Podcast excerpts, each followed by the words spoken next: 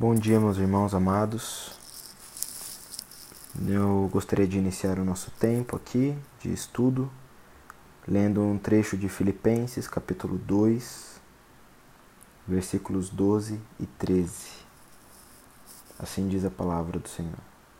Assim, meus amados, como vocês sempre obedeceram, não só na minha presença, porém muito mais agora na minha ausência, desenvolvam a sua salvação com temor e tremor porque é Deus quem efetua em vocês tanto querer como realizar segundo a sua boa vontade.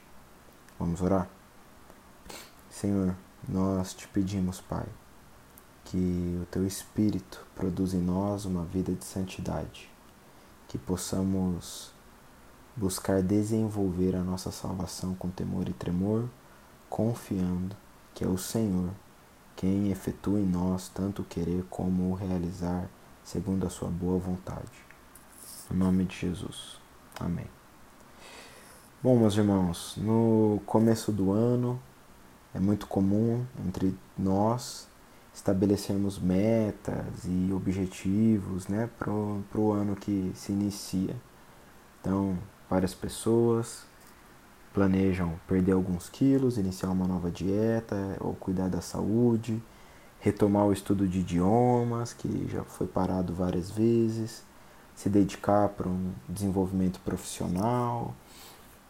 E tudo bem, eu acho que os objetivos e os planos têm o seu valor, mas eles são mais bem valorizados quando nós colocamos esses objetivos dentro de uma perspectiva correta.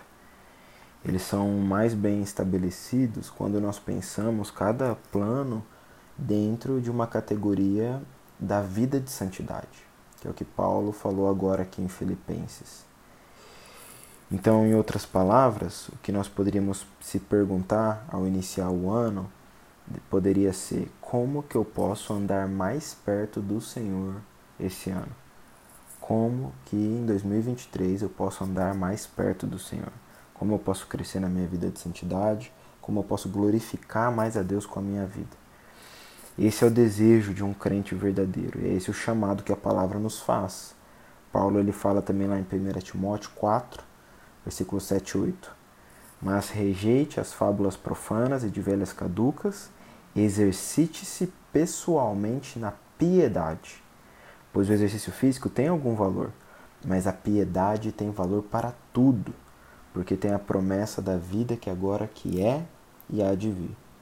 O autor de Hebreus, capítulo 12, versículo 14, também diz: Procurem viver em paz com todos e busquem a santificação, sem a qual ninguém verá o Senhor. Outras versões usam esforcem-se para viver em paz com todos e para serem santos. Então, esses textos, eles estão falando do mesmo assunto. Eles usam termos que passam a mesma ideia exercitar-se, desenvolver, buscar, esforçar-se, todos mostram uma, um, um trabalhar né, da nossa parte para um objetivo, um esforço, um exercício, né?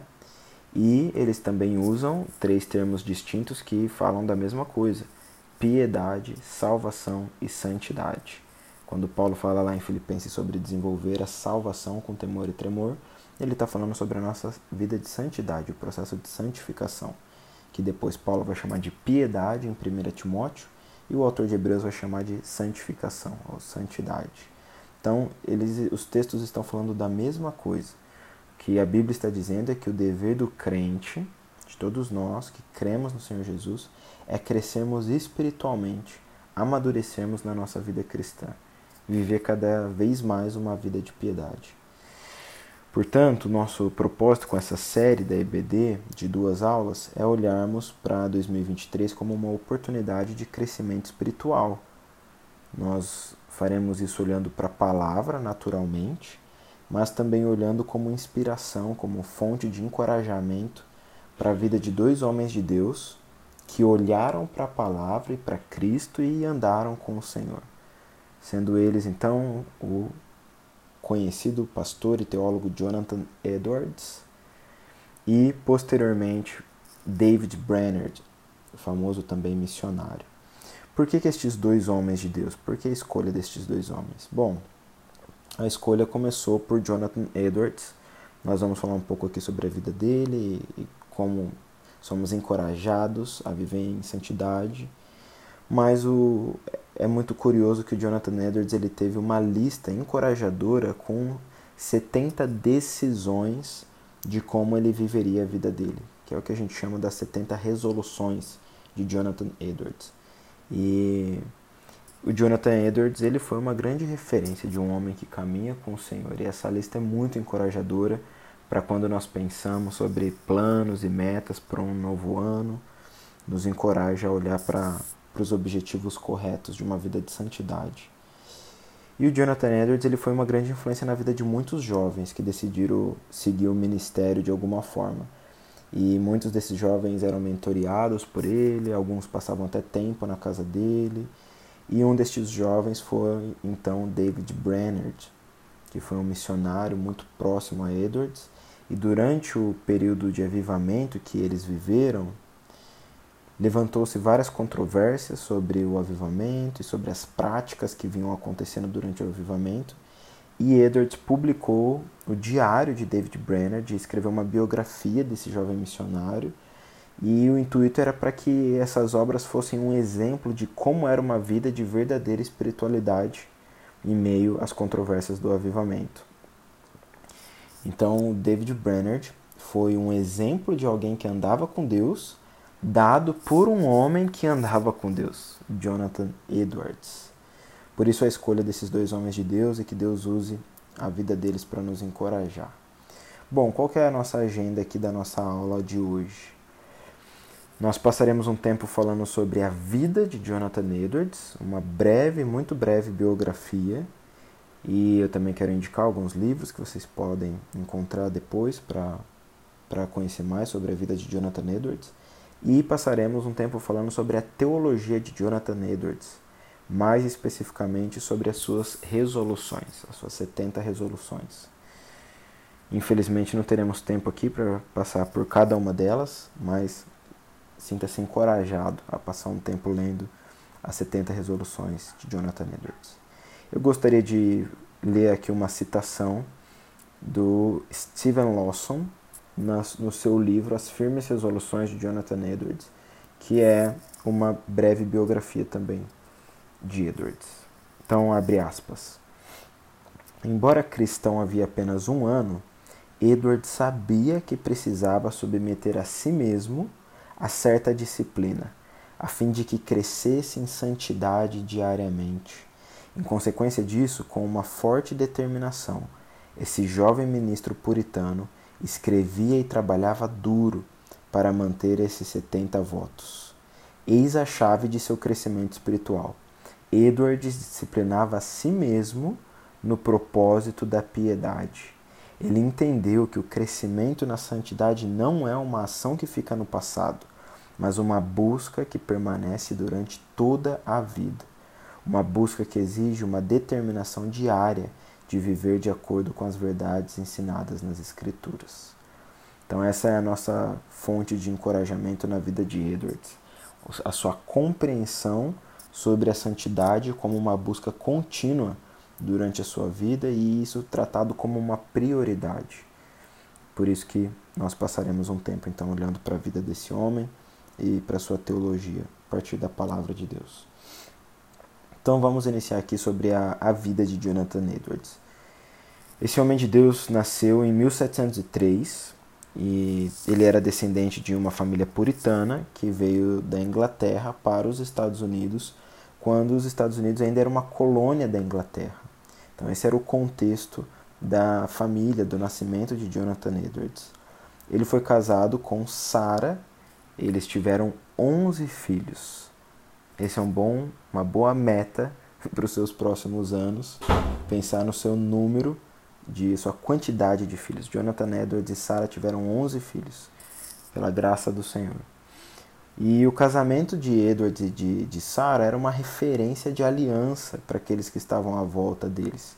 O próprio Edward escreveu em uma das suas cartas que ele e Sarah tinham uma união incomum.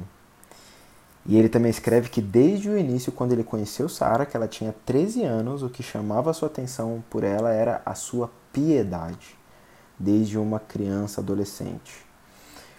O famoso pregador contemporâneo de Edwards, George Whitfield, certa vez ele foi visitar Edwards e posteriormente ele escreveu que o que mais impactou na sua visita foi a vida familiar de Edwards, que ele, e que ele pedia a Deus uma esposa como Sara.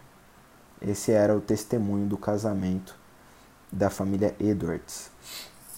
Bom, o Jonathan era filho e neto de pastores da igreja da denominação congregacional e com seis anos o seu pai já começou o colocar numa rotina muito séria de estudos. Ele começou a estudar latim com seis anos. Com 13 anos, o Edwards já, já tinha um conhecimento de grego e hebraico suficiente para ingressar na faculdade de Yale. Era comum, né, nessa época, ingressar na faculdade mais jovem do que nos nossos dias, e um dos critérios era esse, o conhecimento de grego e hebraico. E Edwards ingressou então na faculdade, a faculdade de Yale, que foi inclusive fundada por puritanos, e lá ele fez o, o seu bacharelado e mestrado. Seu mestrado foi específico em estudos teológicos e ele também foi professor em Yale por dois anos. Foi durante o mestrado que Edwards entende que ele foi convertido. Ele relata que enquanto ele lia 1 Timóteo 1,17, ele teve uma experiência de conversão. Abram lá em 1 Timóteo 1,17.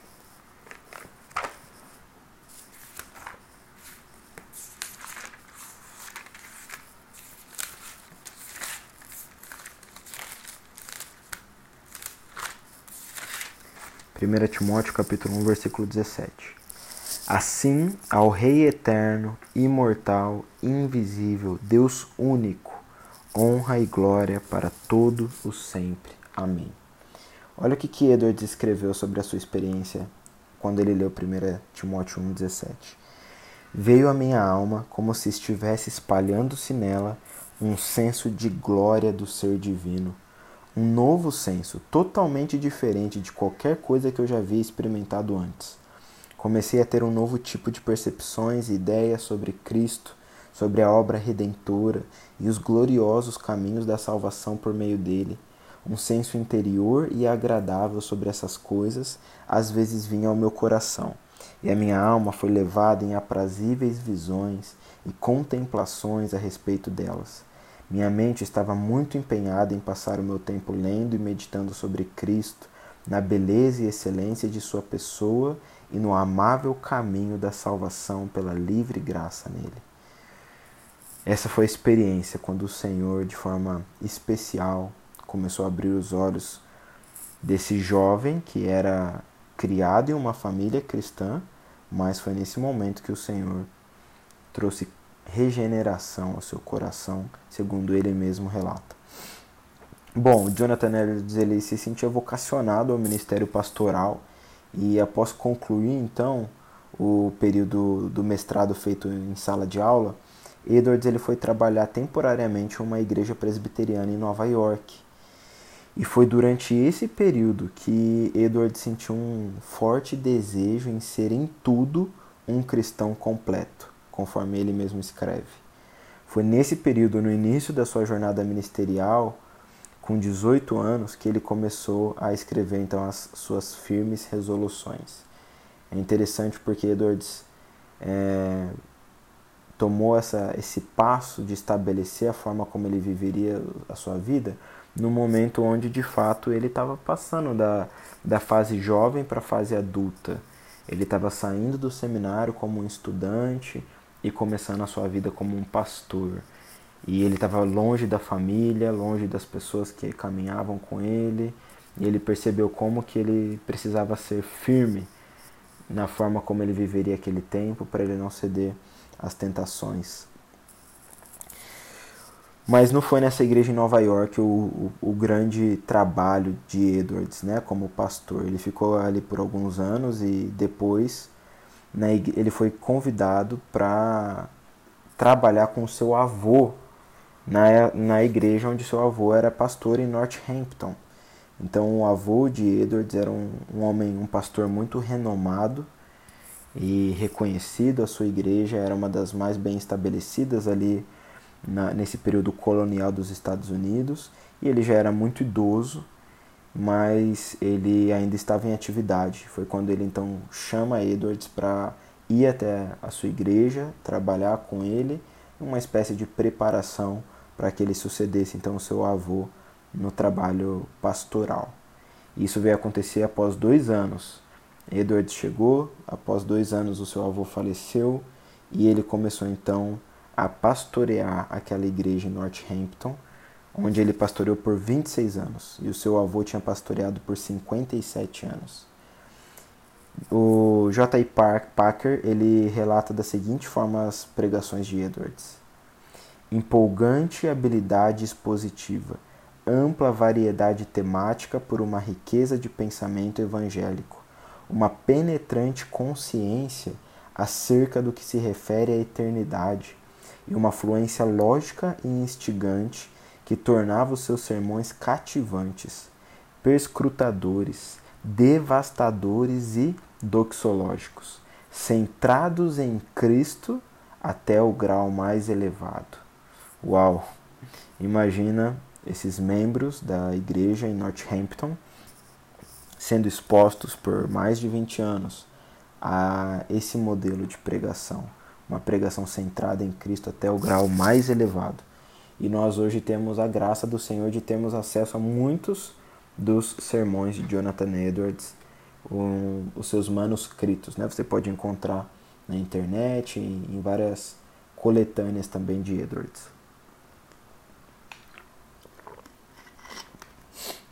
Bom, então, dentro desse contexto do, da vida ministerial de, de Edwards, nós precisamos falar de forma breve também sobre o chamado Grande Despertamento, que foi um período de avivamento que aconteceu ali no ministério de Edwards, não só no ministério dele, né, mas todo o contexto ali na América colonial e até mesmo em alguns pontos da Europa.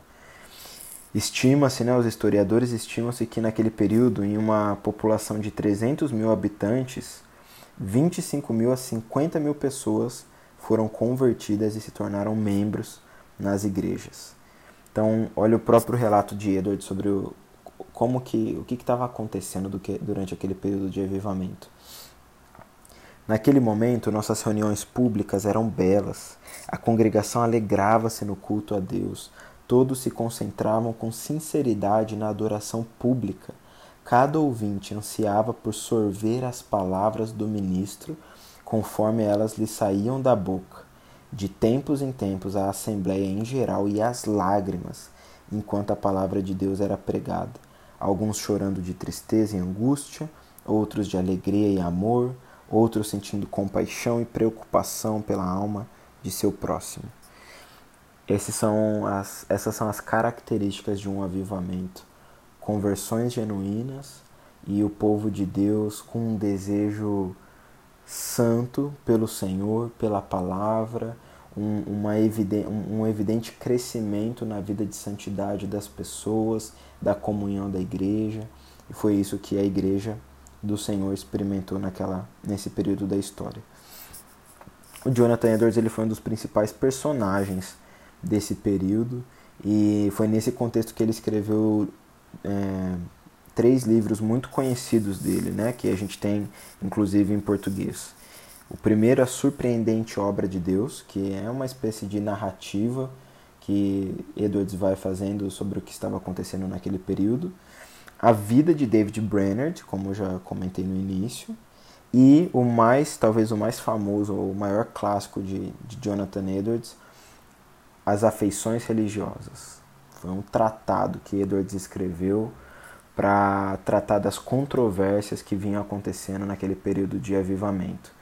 É, como natural de um coração pecaminoso humano, muitos começaram a ir para extremos durante aquele período de avivamento, experiências é, não bíblicas.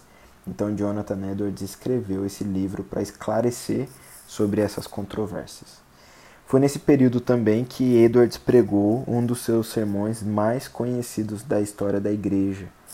E eu arriscaria dizer que é o sermão mais conhecido entre todos os sermões, porque não só de Jonathan Edwards, porque eu, eu não vejo tantas pessoas falando de um sermão específico de um determinado pregador como esse de Jonathan Edwards. É muito comum as pessoas conhecerem o sermão Pecadores na mão de um Deus irado. É muito conhecido esse sermão de Jonathan Edwards e é interessante a experiência quando aconteceu, porque Jonathan Edwards pregou esse sermão em uma igreja onde ele foi convidado em Nova Jersey e foi um convite um pouco de última hora, então Jonathan Edwards pegou um dos seus manuscritos, escolheu para pregar e foi esse que ele escolheu. Ele já tinha pregado esse sermão na sua própria congregação em Northampton e foi um, uma pregação comum. O Senhor usou né, da sua forma no coração das pessoas, mas não aconteceu nada extraordinário aos olhos ali dos homens. Mas nesse dia em Nova Jersey, o Senhor agiu de, de forma especial. Os relatos é que as pessoas elas ficaram tão impactadas que elas sentiam como se o chão fosse se abrir e elas, o inferno tivesse diante delas. E as pessoas se agarravam às pilastras, aos bancos da igreja, com medo do, da, do inferno, né, da santa ira de Deus sobre pecadores que não estão em Cristo. E é nesse contexto que o Jonathan Edwards naturalmente sempre oferecia a salvação em Cristo. A ira de Deus está sobre pecadores que não estão refugiados na obra salvadora do Senhor Jesus, que desvia a ira de Deus sobre nós. Mas esse sermão então ficou muito conhecido de Jonathan Edwards. Depois de 23 anos, então, pastoreando em Northampton, acontece um dos maiores mistérios, como muitos historiadores, teólogos têm, têm lidado, né? Um dos maiores mistérios na vida desse homem de Deus. Edwards foi demitido da sua igreja. E o motivo da sua demissão foi uma controvérsia acerca da ceia, a teologia sobre a ceia. Então a visão do avô de Edwards por 50 anos foi de que alguém que dissesse ser crente e não necessariamente fosse membro da igreja e a igreja não tivesse uma segurança sobre essa conversão, poderia participar da ceia. A ceia era aberta, né? Então qualquer pessoa que professasse ali na hora que era crente, mesmo que tivesse pela primeira vez na igreja ouvindo aquela mensagem, poderia ali participar da ceia. E Edwards entendia que não, ele entendia que a ceia deveria ser para aqueles que tinham evidências claras de uma conversão e que tinham a sua fé reconhecida pelo povo de Deus. Então a defesa de Edwards era que somente os crentes verdadeiros deveriam participar da ceia e essa segurança dessa conversão estava na profissão de fé e na confirmação da igreja sobre essa profissão de fé. Essa é a forma que a gente tem lidado aqui na IBJM sobre a ceia do Senhor. E muitas outras igrejas reformadas também lidam dessa forma, né? De que você não precisa necessariamente ser membro da igreja local aqui, essa é a forma como nós entendemos, mas você precisa ser membro de uma igreja local, você precisa ter a sua fé confirmada pelo povo de Deus, porque foi a forma como o Senhor mesmo é, nos outorgou lá em Mateus 16 e Mateus 18 o processo de membresia, de exclusão a partir da confirmação do povo de Deus. Mas foi nesse contexto então que Edwards foi demitido da sua igreja. Após ser demitido, ele recebeu diversos convites para prosseguir no seu ministério. Ele recebeu convites de faculdades, recebeu convites de igrejas locais em lugares de muito prestígio e até mesmo fora dos Estados Unidos. E ele recebeu inclusive uma, uma oportunidade, né? havia essa possibilidade de membros da igreja onde ele estava, que apoiavam a visão teológica dele, estavam decididos a sair da igreja e começar uma nova igreja com Edwards. Mas esse homem de Deus não foi por nenhum desses caminhos. A escolha dele foi por um ano continuar servindo essa igreja onde ele foi demitido pregando de forma esporádica até que eles encontrassem um substituto. E depois desse período, então, Edwards ele foi servir no campo missionário. Essa foi a decisão desse homem de Deus. Ele foi para Stockbridge, que era uma colônia em Massachusetts, e lá ele pastoreou famílias tanto de ingleses, colonos, e também dos índios que viviam ali naquela região. Então ele ficou servindo ali por sete anos. Estima-se que tinha uma média de 250 índios e seis famílias inglesas no contexto ali onde Edwards pastoreou e serviu como missionário. Foi durante esse período que Edwards escreveu também duas grandes obras, uma chamada Livre Arbítrio, que ou a liberdade da vontade, né, também traduzido, que é um livro colocado como um dos seus grandes clássicos ao lado de Afeições Religiosas. É uma abordagem muito filosófica e até por conta dessa obra ele foi colocado como um dos grandes filósofos aí do, da América. E também o livro O Fim para Qual Deus Criou o Mundo, que tem muito a ver com a sua teologia, com a, a forma como ele escolheu viver a sua vida para a glória de Deus. Esse já é o esse período então já é o final da vida de Edwards, porque em 1758, com 54 anos, Edwards morre por complicações de uma vacina de varíola que ele havia tomado. Um mês antes da sua morte, ele tinha tomado posse como presidente do Colégio de Nova Jersey, que veio a se tornar conhecido hoje como a Universidade de Princeton, nos Estados Unidos. Então, Edwards foi um dos presidentes dessa renomada instituição, mesmo que por um curto período de um mês. Edwards tinha muitos planos para para investir na vida dos alunos e ser uma influência de piedade, mas os planos do Senhor eram outros, né? As últimas palavras dele foram ditas pra, apenas para suas duas filhas, Esther e Lucy, que estavam com ele no momento ali antes da sua morte, e ele diz o seguinte, abre aspas: Parece-me ser a vontade de Deus que eu cedo as deixe. Por isso, transmitam meu maior amor à minha querida esposa e digam-lhe que a excepcional união que por tanto tempo existiu entre nós teve uma natureza espiritual e, portanto, conforme creio, continuará para sempre Espero que ela seja apoiada durante essa grande provação e que se submeta alegremente à vontade de Deus. A Sarah ela não pôde estar com Edwards nos seus últimos dias.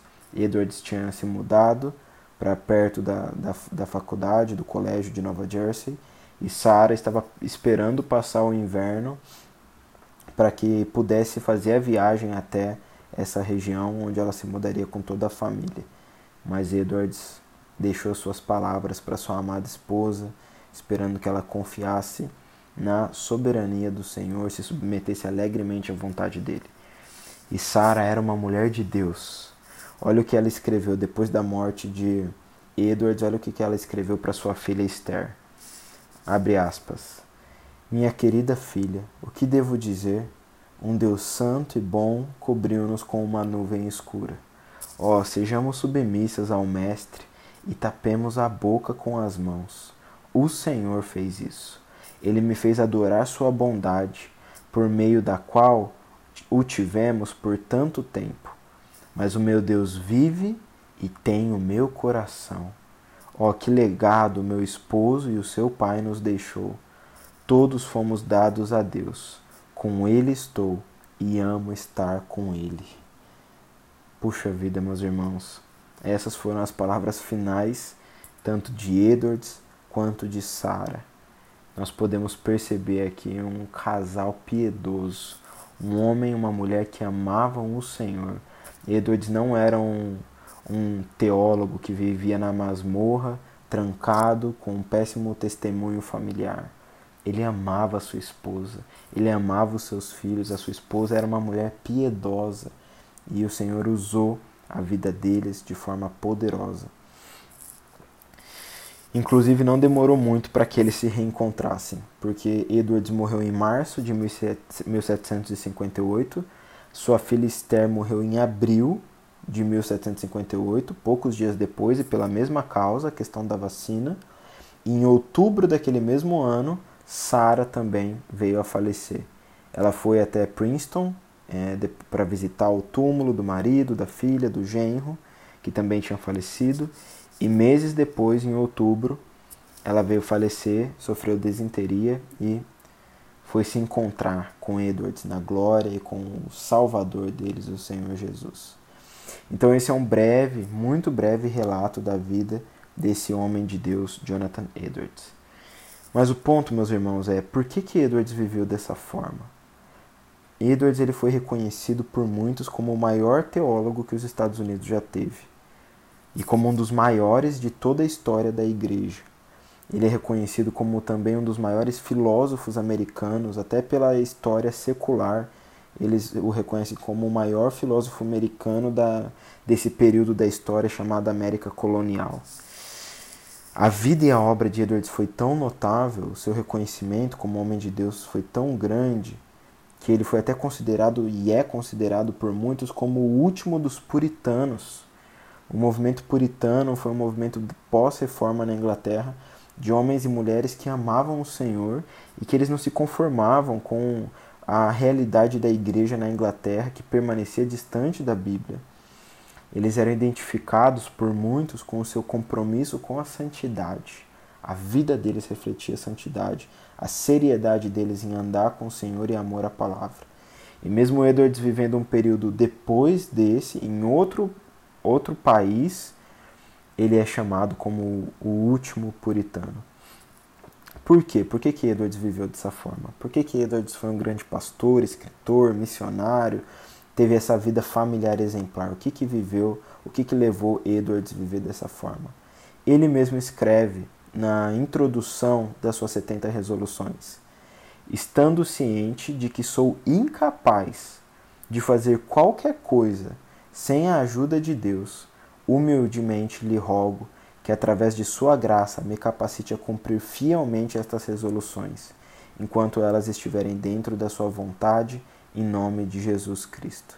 Edwards sabia que o Senhor Jesus havia dito lá em João 15 de que nada nós podemos fazer sem Ele.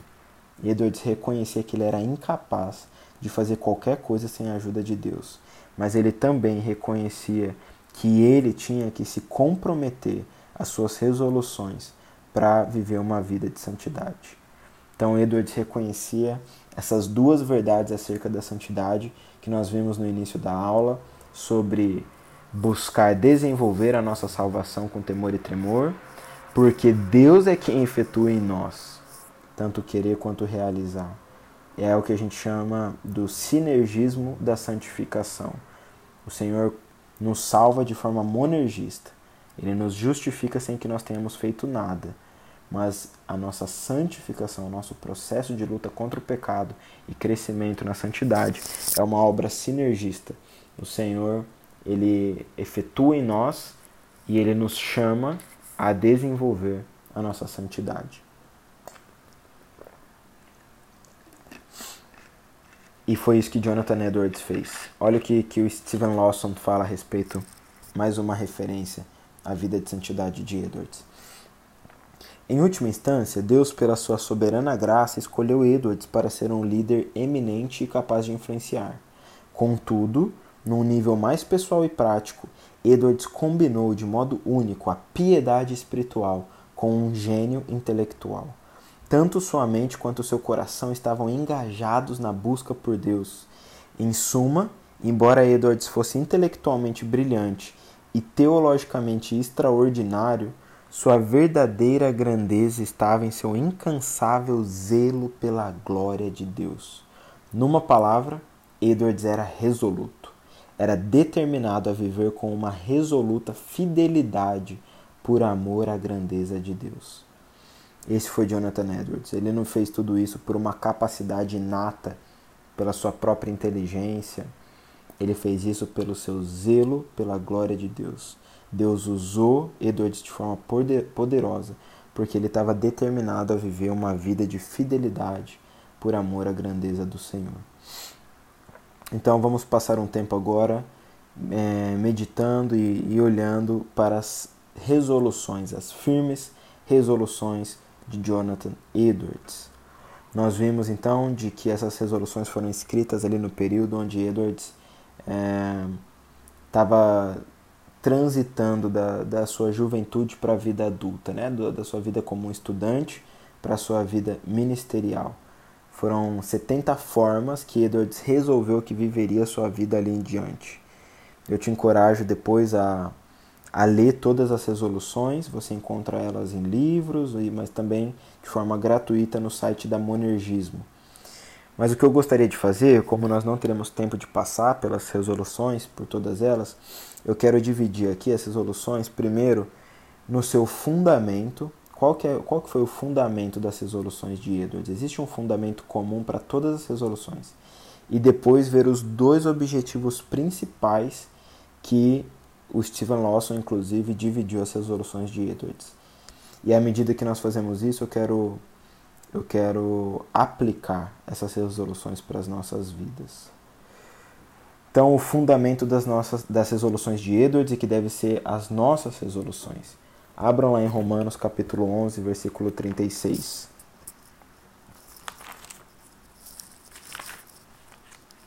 Romanos 11, 36.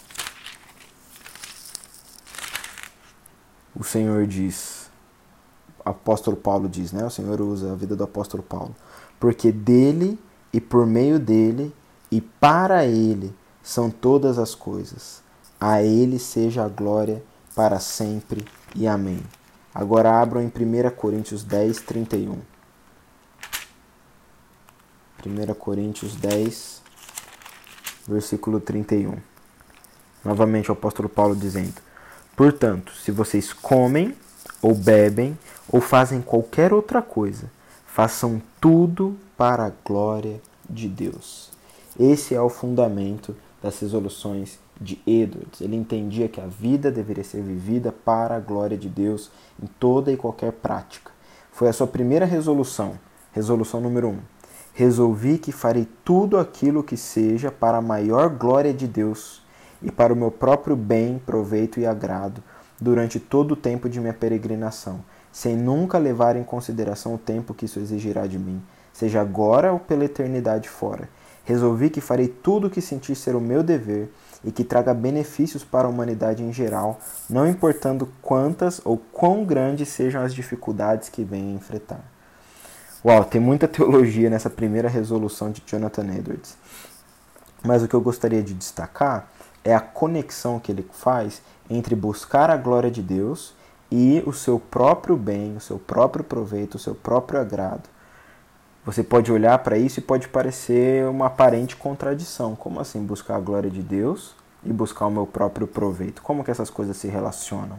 Bom, essa é um, uma importante contribuição da teologia de Edwards para a história da igreja e quem faz, quem ressalta essa teologia é o pastor John Piper. Ele fez desse praticamente um lema da sua vida e, e de forma que influenciou todos os seus escritos e pregações, né? Mas a, a ideia, né, o, que Edwards argumenta biblicamente, que o Piper reargumenta com toda a sua força, é de que Deus é mais glorificado em nós quando estamos mais satisfeitos nele. Então, a, a glória de Deus e a nossa satisfação não são ideias antagônicas, pelo contrário, a glória de Deus, Deus é mais glorificado quando nós nos satisfazemos mas esse, essa satisfação, esse próprio proveito que Edwards fala, não estão nas coisas daqui. Nós nunca seremos satisfeitos pelas coisas daqui. É quando nós nos satisfazemos no Senhor. Ele é a nossa plena satisfação. E é por isso que então ele é glorificado. Ele nos chama a se satisfazer nele e à medida que isso acontece, ele é mais glorificado em nós. E quando nós buscamos nos satisfazer nele, então as nossas prioridades elas são reorganizadas. A forma como a gente vive a vida é reorganizada e por isso Deus é glorificado. John Piper diz: a finalidade da criação é, a, é glorificar a Deus. E o que é glorificar a Deus, se não regozijar-se diante da glória que ele manifestou? Excelente forma de resumir essa doutrina. Então, meus irmãos, seja qual for o plano que você estabeleceu para 2023, o fundamento deveria ser esse: a glória de Deus e a sua satisfação no Senhor. Nosso dever diante das nossas metas é encontrar formas práticas de que a nossa vida se satisfaça no Senhor. É isso que Edwards está dizendo a respeito do seu próprio bem, proveito e agrado. Porque dessa forma o Senhor é glorificado. Essa é inclusive a segunda resolução de Edwards. Ele, ele trata de questões práticas. Resolvi permanecer na busca contínua de novas maneiras ou de novas práticas para poder promover as resoluções acima mencionadas. A glória de Deus, meus irmãos, nós precisamos buscar de forma prática glorificar a Deus e nos satisfazermos nele. Então, esse é o fundamento, é o fundamento das resoluções de Edwards. Mas quando nós pensamos sobre glória de Deus e satisfação no Senhor, pode soar abstrato, né? Como que eu busco a glória de Deus de forma prática? Como que eu me satisfaço no Senhor de forma prática? É disso que se trata os dois objetivos das resoluções de Edwards e das nossas resoluções. O primeiro objetivo deve ser uma firme determinação de manter as prioridades espirituais diante de nós. Se você simplesmente buscar a glória de Deus, isso vai ficar nessa visão abstrata e pode ser que vai passar os dias e você está vivendo 2023 da mesma forma que você viveu 2022. Edwards ele não escreveu só isso, vou buscar a glória de Deus e fechou as suas resoluções. Ele construiu uma, uma série de resoluções que ajudasse a ele que as coisas eternas estivessem diante dele o tempo todo que fossem prioridades espirituais e que essas prioridades estivessem diante dele. E aqui fica até fácil meditarmos sobre isso, porque há pouco tempo, inclusive no primeiro domingo do, do ano, nós tivemos uma pregação aqui na igreja sobre isso. O Israel pregou sobre mantermos os olhos diante da eternidade. Abram lá em 1 Coríntios, 2 Coríntios, perdão, capítulo 4,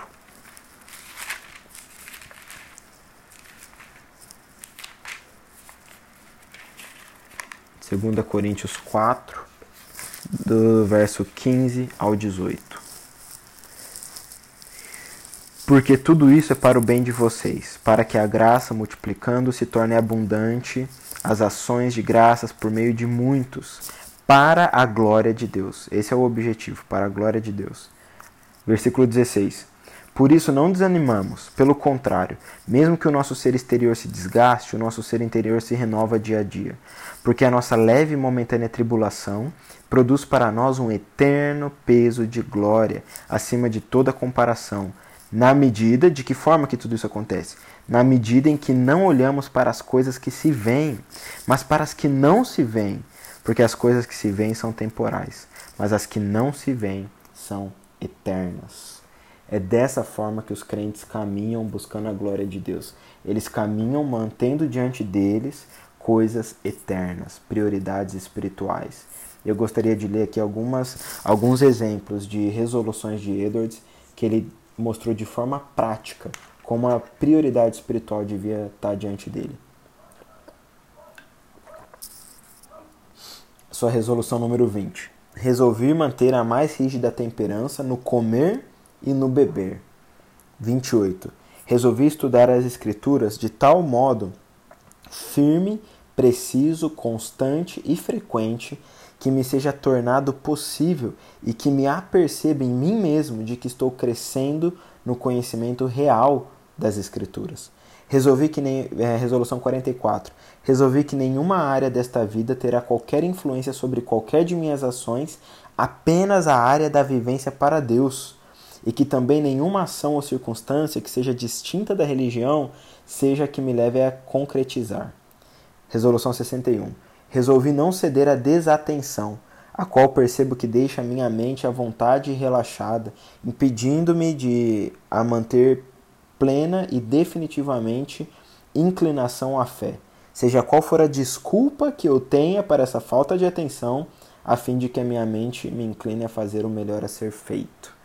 Percebe, meus irmãos, como que Edwards trata de questões específicas, bebida e comida. Ele não lida com a bebida e com a comida de, de qualquer forma. Ele lida mantendo uma prioridade espiritual. Ele quer agir de forma com temperança no seu comer e no seu beber.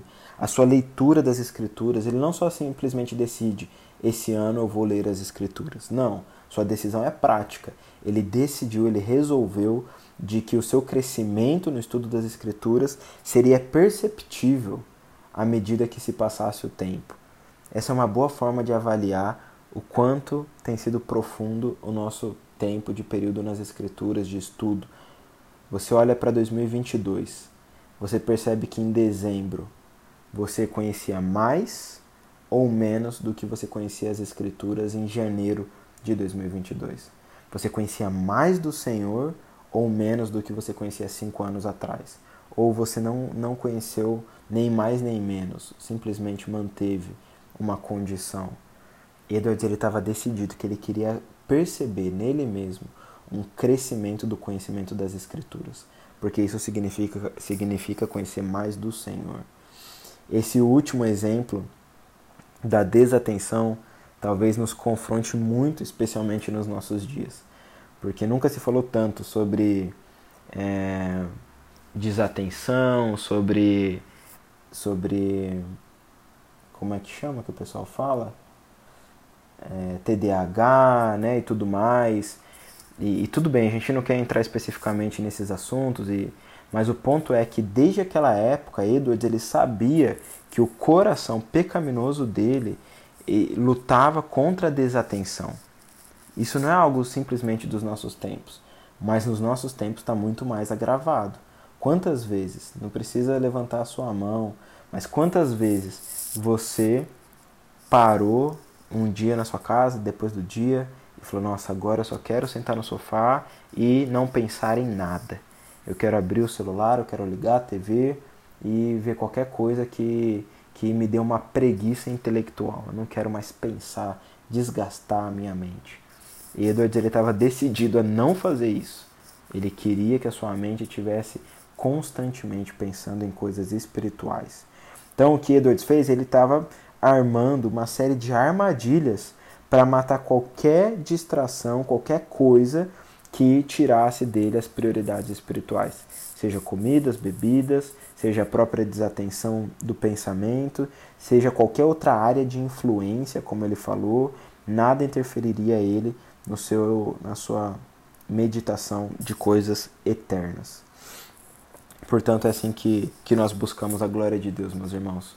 Um objetivo para a busca da glória de Deus é manter as nossas prioridades espirituais diante de nós. O segundo objetivo principal está intimamente ligado ao primeiro, que é uma constante avaliação de nós mesmos diante das nossas prioridades espirituais. Então, abram lá no Salmo 139. Salmo 139. Olha a oração do salmista no final do salmo, versículo 23. Sonda-me, ó Deus, e conhece o meu coração. Prova-me e conhece os meus pensamentos. Vê se há em mim algum caminho mau e guia-me pelo caminho eterno. Não adianta, meus irmãos, nós estabelecermos uma prioridade, estabelecermos uma prioridade espiritual e não nos avaliarmos regularmente sobre como estão as nossas práticas diante dessa prioridade. Nós sabemos que o profeta Jeremias diz, né, no capítulo 17, versículo 9, 9, que enganoso é o coração mais do que todas as coisas e desesperadamente corrupto. Então nós precisamos constantemente, como o salmista, buscar o Senhor e avaliarmos, pedir para que o Senhor nos dê graça para percebermos se há um caminho mau e sermos guiados pelo caminho da verdade. E Edwards fez isso de várias formas nas suas resoluções. Ele estava preocupado em sempre, regularmente, avaliar como estava a sua caminhada. Olha a resolução número 3. Resolvi arrepender-me caso eu um dia me torne menos responsável no tocante a estas resoluções, negligenciando uma ínfima parte de qualquer uma delas e confessar cada falha individualmente assim que eu cair em mim. Resolução 40. Resolvi inquirir cada noite da minha existência antes de adormecer, se fiz, se fiz as coisas da maneira mais aceitável que eu poderia ter feito em relação a comer e beber. Então ele estabeleceu uma, uma resolução: eu vou comer e eu vou beber com temperança. E agora ele, ele estabeleceu uma resolução de avaliar se ele estava cumprindo com essa resolução. Resolução número 41. Resolvi inquirir de mim mesmo no final de cada dia, de cada semana, mês e ano, onde e em que áreas eu poderia haver feito melhor e mais eficazmente. Resolução número 68.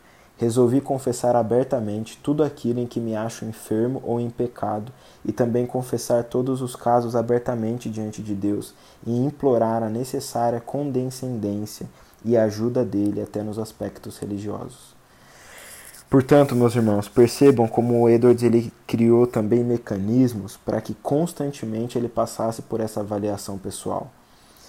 O coração dele estava sempre exposto, sendo, sempre sendo exposto, para que ele pudesse se arrepender, avaliar o seu crescimento espiritual e perseverar na santidade.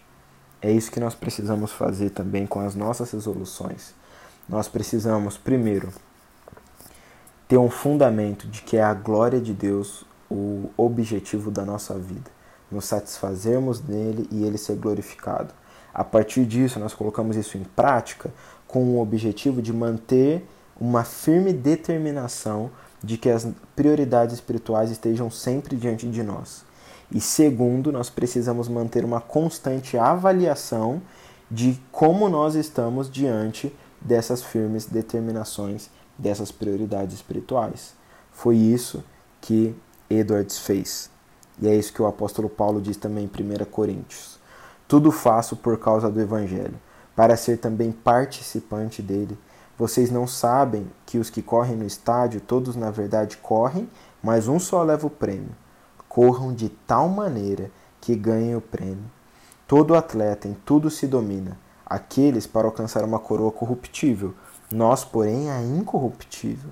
Assim corro também eu, não sem meta, assim luto, como desferindo não como desferindo golpes no ar, mas esmurro o meu corpo e o reduzo à escravidão, para que, tendo pregado a outros, não venha eu mesmo a ser desqualificado.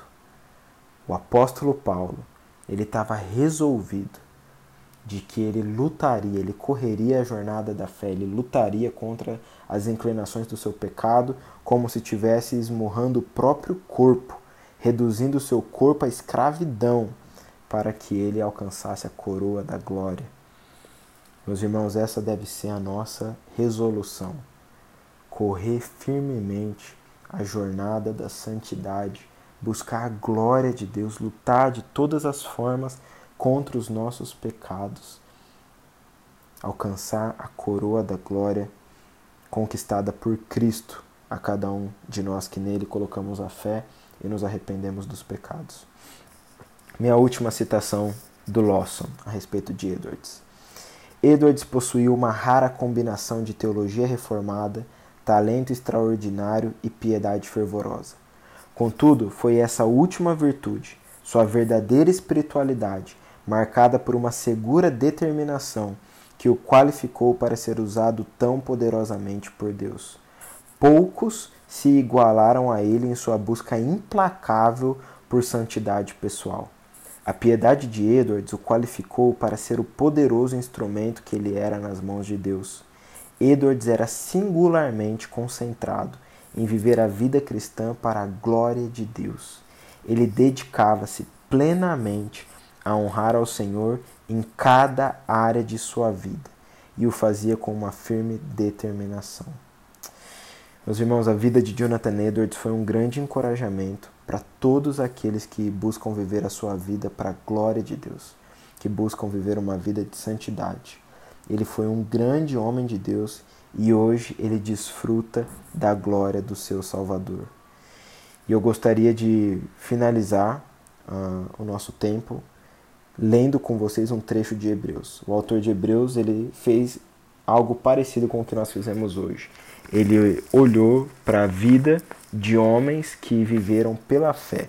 Abram lá em capítulo Hebreus capítulo 11. À medida que ele olhava para os grandes heróis da fé, ele apontava para o autor e consumador da fé de cada um desses grandes homens de Deus. E é isso que nós devemos fazer. Edward, Agostinho, Paulo, nenhum dos nossos grandes heróis viveram uma vida de perfeita santidade. Todos eles viveram essa vida por conta do herói da fé, o Senhor Jesus. Ele viveu uma vida de perfeita obediência e santidade. Ele viveu a vida que nós não conseguiremos viver. Ele conquistou a nossa salvação por conta da sua obediência, tanto no viver quanto no morrer no lugar de pecadores.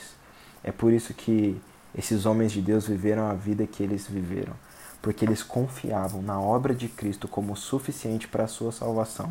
E é assim eles queriam viver para a glória do seu Salvador. Hebreus 11, o finalzinho de Hebreus 11, versículo 32, e eu quero ler até o começo do capítulo 12. 11:32. E o que mais direi? Certamente me faltará o tempo necessário para falar de Gideão, de Baraque, de Sansão, de Jefté, de Davi, de Samuel e dos profetas, os quais por meio da fé conquistaram reinos, praticaram a justiça, obtiveram promessas, fecharam a boca de leões, extinguiram a violência do fogo, escaparam de ser mortos à espada, da fraqueza tiraram força, fizeram-se poderosos na guerra, puseram em fuga exércitos estrangeiros.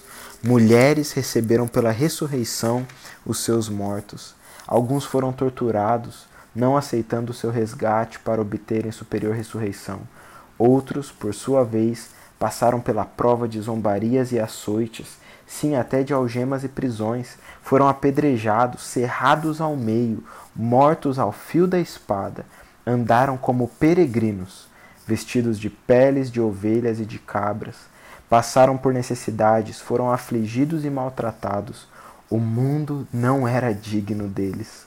Andaram errantes pelos desertos, pelos montes, pelas covas, pelos antros da terra Todos estes, mesmo tendo obtido bom testemunho por meio da fé, não obtiveram a concretização da promessa, porque Deus tinha previsto algo melhor para nós, para que eles, sem nós, não fossem aperfeiçoados. Portanto, também nós, visto que temos a rodear-nos tão grande nuvem de testemunhas, livremo-nos de todo o peso e do pecado que tão firmemente se apega a nós e corramos com perseverança a carreira que está proposta, olhando firmemente para o Autor e Consumador da fé, Jesus, o qual, em troca da alegria que lhe estava proposta, suportou a cruz, sem se importar com a vergonha, e agora está sentado à direita do trono de Deus. Portanto, pensem naquele que suportou tamanha oposição dos pecadores contra si mesmo para que vocês não se cansem nem desanimem. Vamos orar. Senhor, nós queremos te agradecer, Pai, porque o Senhor levantou homens que viveram uma vida digna do Evangelho.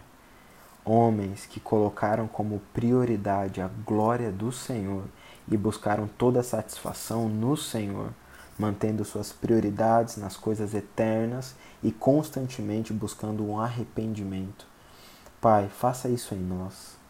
Que o teu Espírito produza no nosso coração um desejo ardente de santidade, da glória do Senhor. Que nós façamos isso olhando para o Autor e Consumador da nossa fé.